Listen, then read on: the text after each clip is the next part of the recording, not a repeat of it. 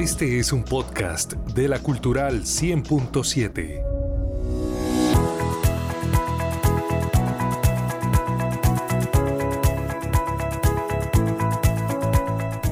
Hola, saludo cordial, soy Carlos Alberto Bermúdez y a partir de ese momento vamos a hablar de las historias de la radio, de la radio pública, aquí en la Cultural.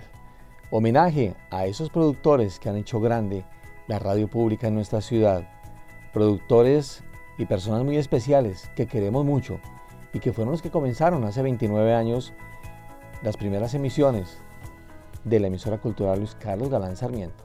Bienvenidos. Hoy nuestro invitado en el podcast de la cultural es Víctor Suárez, álbum musical de Colombia, más de 26 años al aire por la cultural. Vamos a recibirlo con música.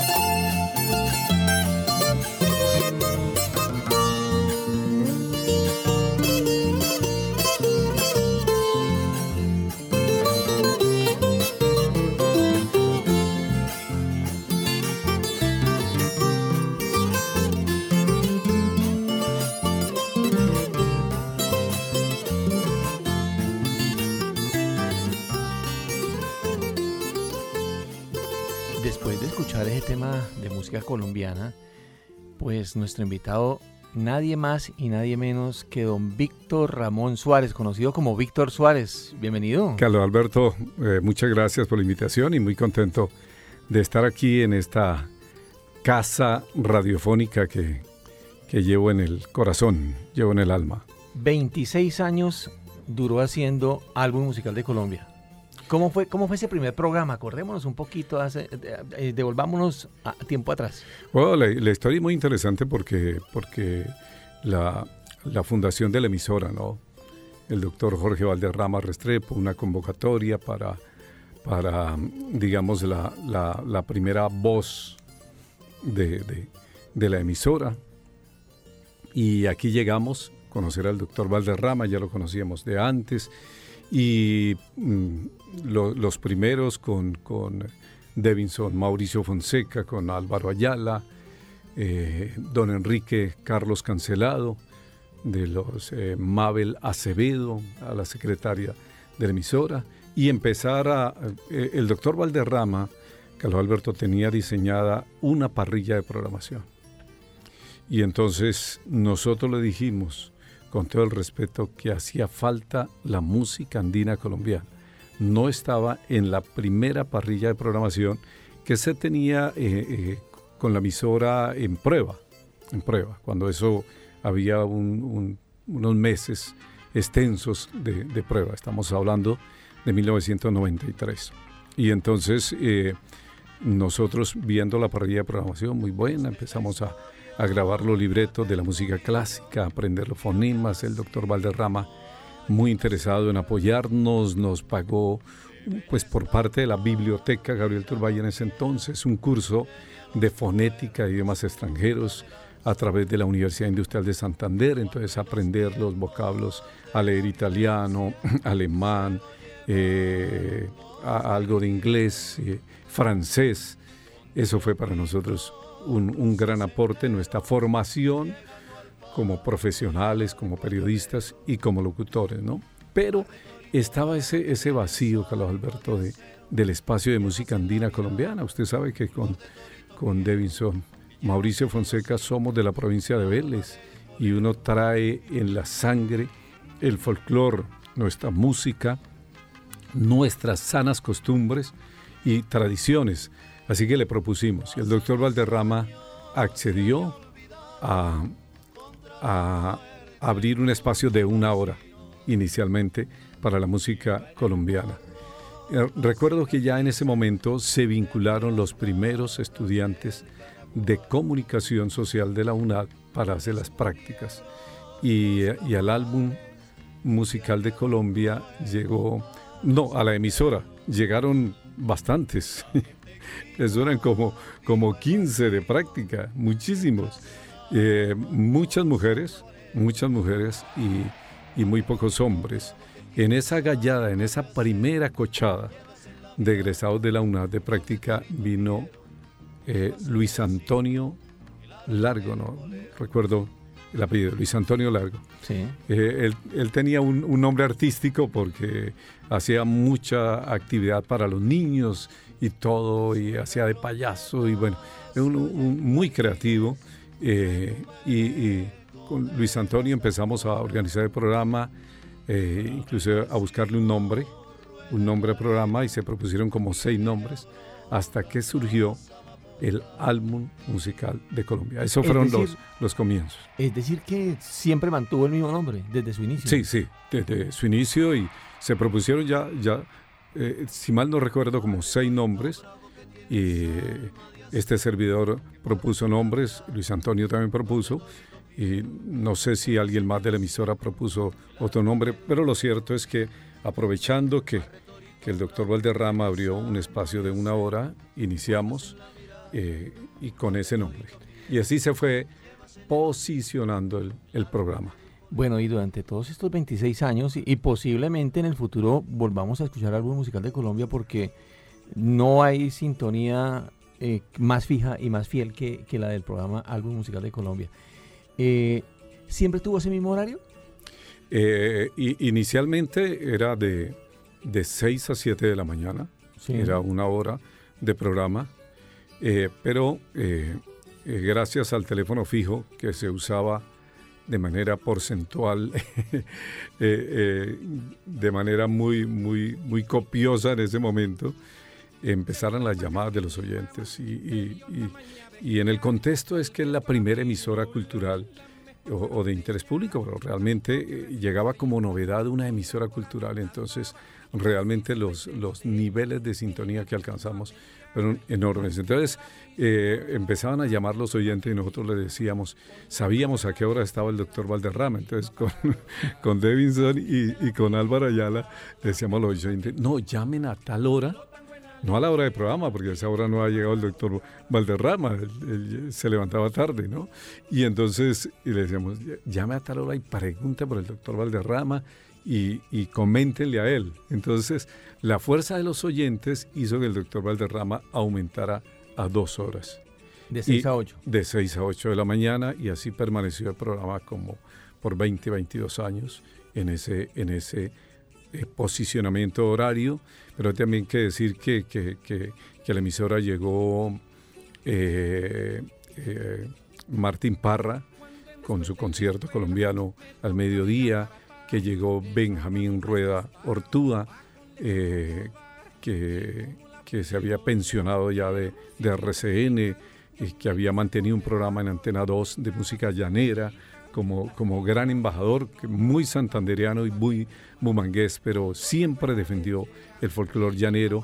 Benjamín, yo lo, conocí en RCN eh, cuando estuve trabajando dos años allá y, y, luego él pudo llegar al emisor a hacer el programa eh, de, música folclórica de los llanos orientales, Llanura, Llano y Folclor, creo que se llamaba el, programa de, Benjamín. Y, luego también llegó Reinaldo Atuesta, mm, el maestro Omar Mateus llegó los miércoles con una propuesta de, acetatos, entonces creamos una sección de acetatos, música colombiana de acetatos, y ahí llegó el maestro Omar Mateus que luego eh, eh, logró eh, abrir un espacio para el bolero y el programa Nostalgia, ¿no? Historias muy importantes de, de la radio. Bueno, hemos echado mucha carreta que es interesantísima.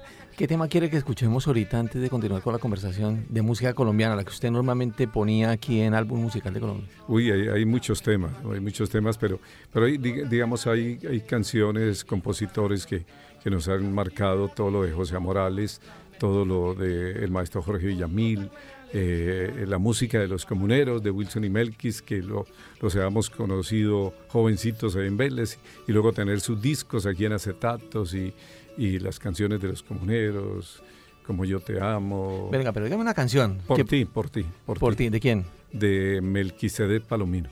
Bueno, dejemos que Devinson nos la coloque.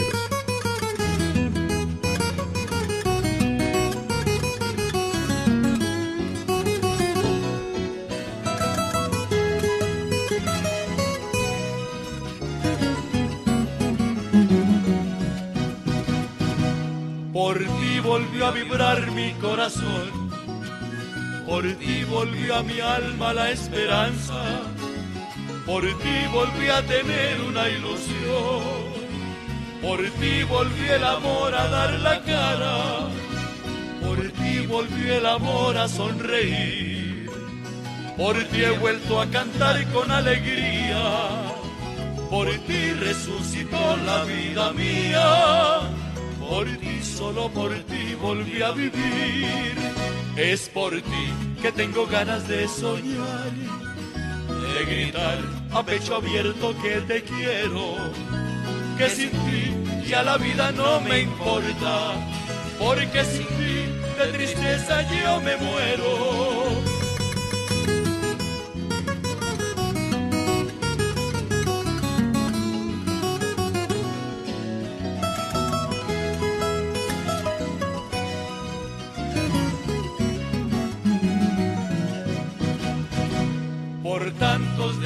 Desengaños que yo tuve, creí que nunca más tendría valor para confiar mi corazón y mi cariño, para entregarme entre los brazos de otro amor.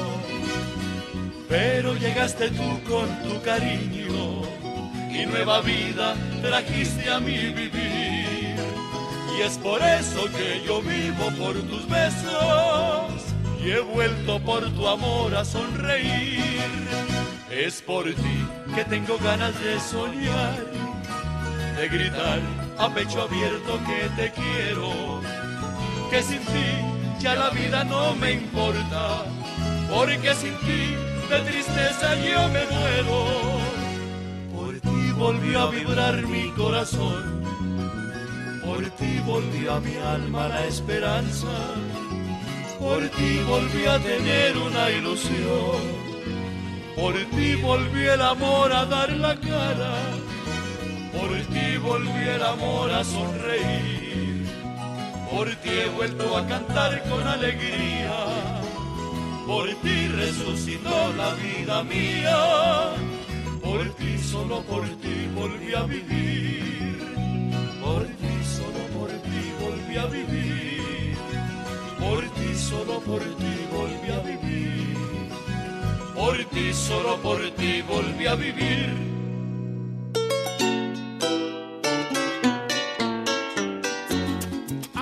Bueno, qué rico escuchar la música colombiana, como siempre, y que nos trae los recuerdos, valga la redundancia, de álbum musical de Colombia, y repito. Y, esa canción que Álvaro y, y, y, Devinson especialmente se acuerdan, por ti volvió a vibrar mi corazón, porque el corazón vibraba eh, fuertemente en esas épocas con tantas estudiantes de comunicación social haciendo la práctica y ellos todos solteros. No, no, Devinson soltero, Devinson soltero.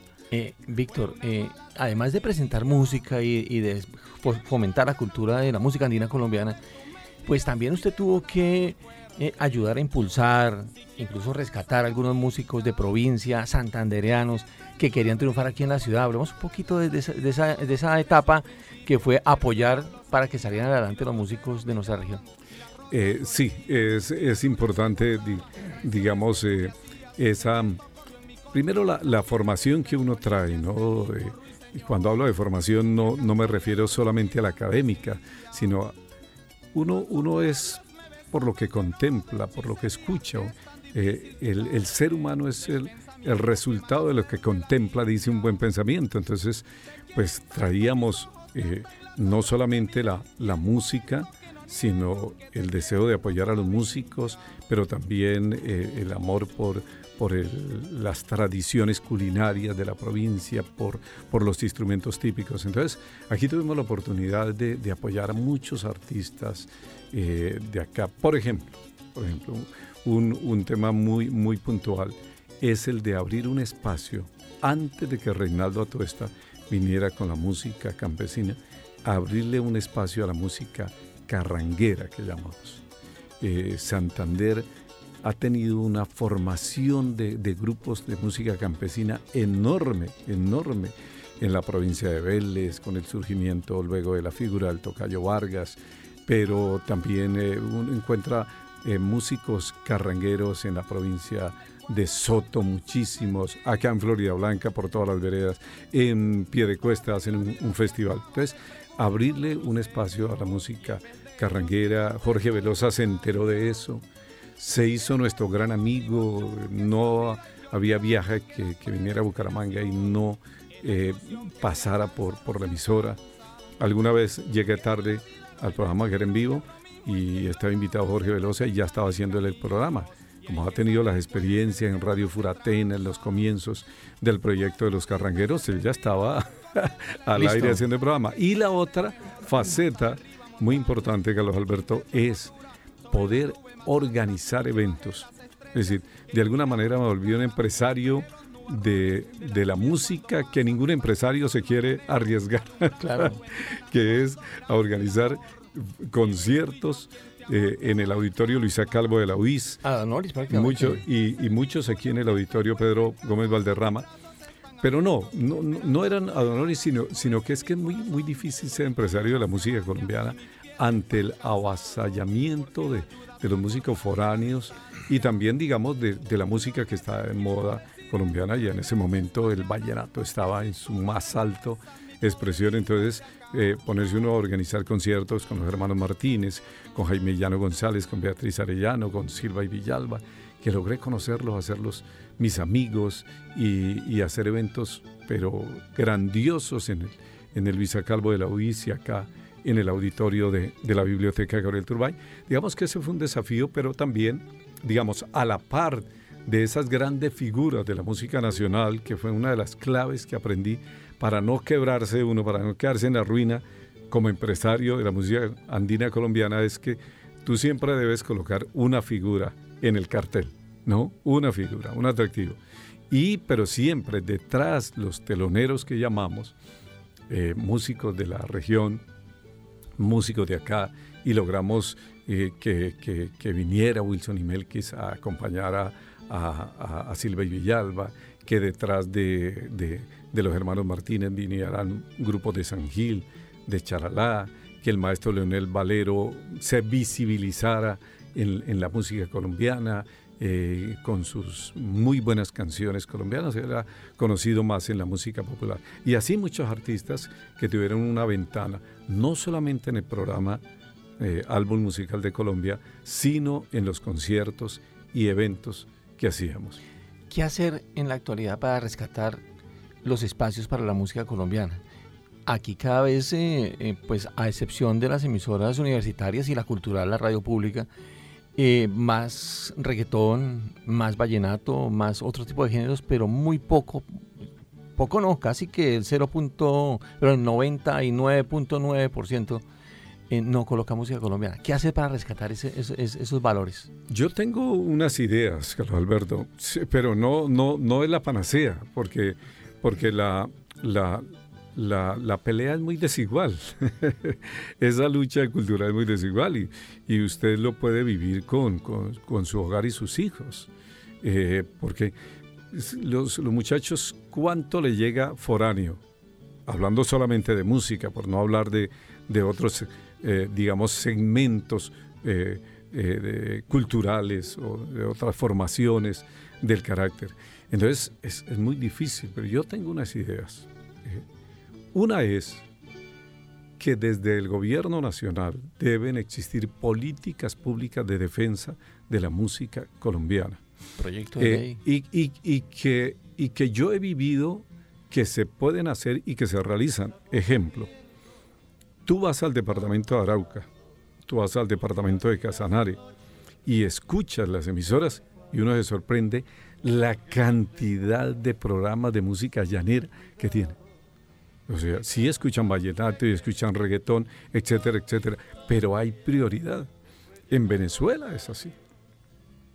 Y pegado a eso, o sea, debe haber una política pública que le exija, porque estas frecuencias son del Estado ¿sí? Claro. El espectro electromagnético le pertenece al Estado. Las emisoras tienen licencias, están licenciadas por el gobierno nacional. Y, así que debe venir una directriz de, ahora del MINTIC eh, y del Ministerio de Cultura y del Ministerio de Educación. Esos tres ministerios, todo tiene que ser eh, una unión de voluntades para crear una formación cultural, un país educado, formado. Entonces, en eso debe haber algo dirigido como una política pública nacional, respetando la diversidad cultural que tiene nuestro país, esa gran biodiversidad cultural. Y pegado a eso también como política de Estado, lo que se está haciendo en Bucaramanga y en otras ciudades del país, el Instituto Municipal de Cultura, la Alcaldía de Bucaramanga, la EMA, es un ejemplo nacional. Ese ha sido el secreto de Venezuela. Ese ha sido el secreto de Venezuela. Las escuelas de formación, el Plan Nacional de Orquestas se llama en Venezuela, que es un plan que llega con educación formal, pero educación musical a los estratos menos favorecidos, a las, pues digámoslo en concreto, en zona norte de Bucaramanga. Pero eso tiene que ser una política en todos los municipios y ciudades del país. Incluso puede llegar a ser tipo himno nacional, que el himno nacional suena todas las, en todas emisoras a una misma hora, puede estar también sonando, ¿no? Es, cierto, pero yo, yo digo, si hay formación, mire, le, pongo un ejemplo, una reflexión. Es decir, ¿cómo reconstruir el tejido social de un país? ¿Cómo lograr que en un periodo de tiempo, eso no se logra de la noche a la mañana, no se logra en un gobierno, tiene que ser una política pública de Estado que permita a los gobiernos. Se terminaron los, los, los gobiernos, digamos, democráticos en Venezuela y vinieron los, los gobiernos autoritarios, por llamarlo de cierta forma, pero el Plan Nacional de, de Orquestas siguió sigue siendo una política de Estado y ahí le invierten miles de millones, digámoslo, en pesos colombianos, dólares allá. ¿Y qué ocurre? Venezuela no tiene guerrillas.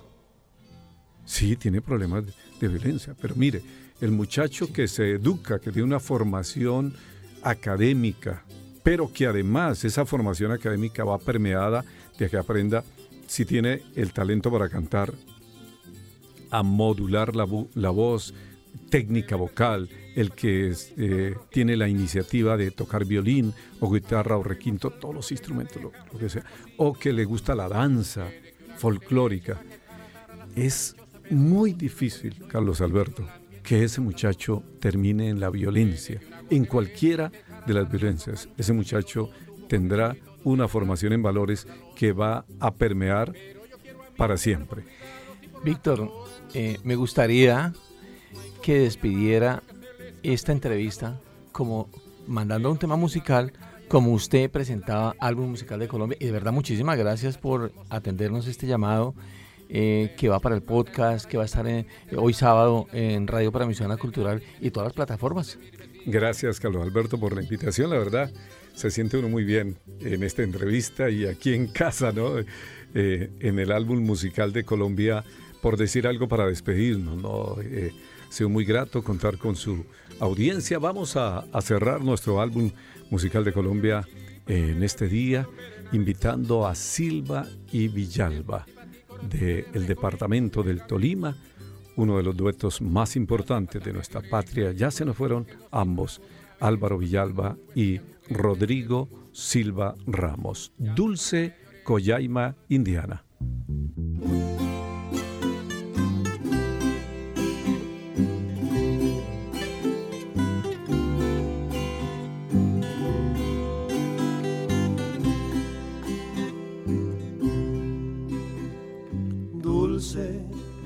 Pueblito indiano, remanso fresco de mi niñez, verde sueño del llano, gigante hermano de mi altivez, pueblo que en el silencio de mi añoranza le veo crecer, dulce collaima indiana remanso fresco de mi niñez.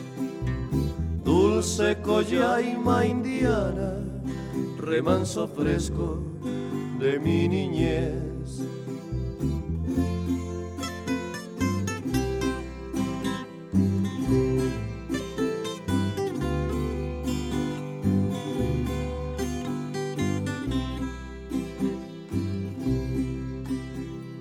Canto saldaña que me arrulló. Queja de flecha y lanza que yo heredé, porque soy hijo de Coy, fijao de gran altivez, dulce collaima indiana, remanso fresco de mi niñez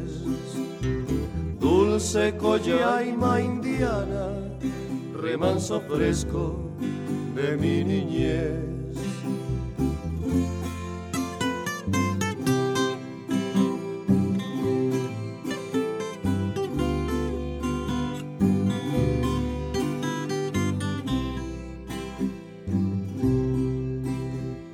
Canto de esa saldaña que me arrulló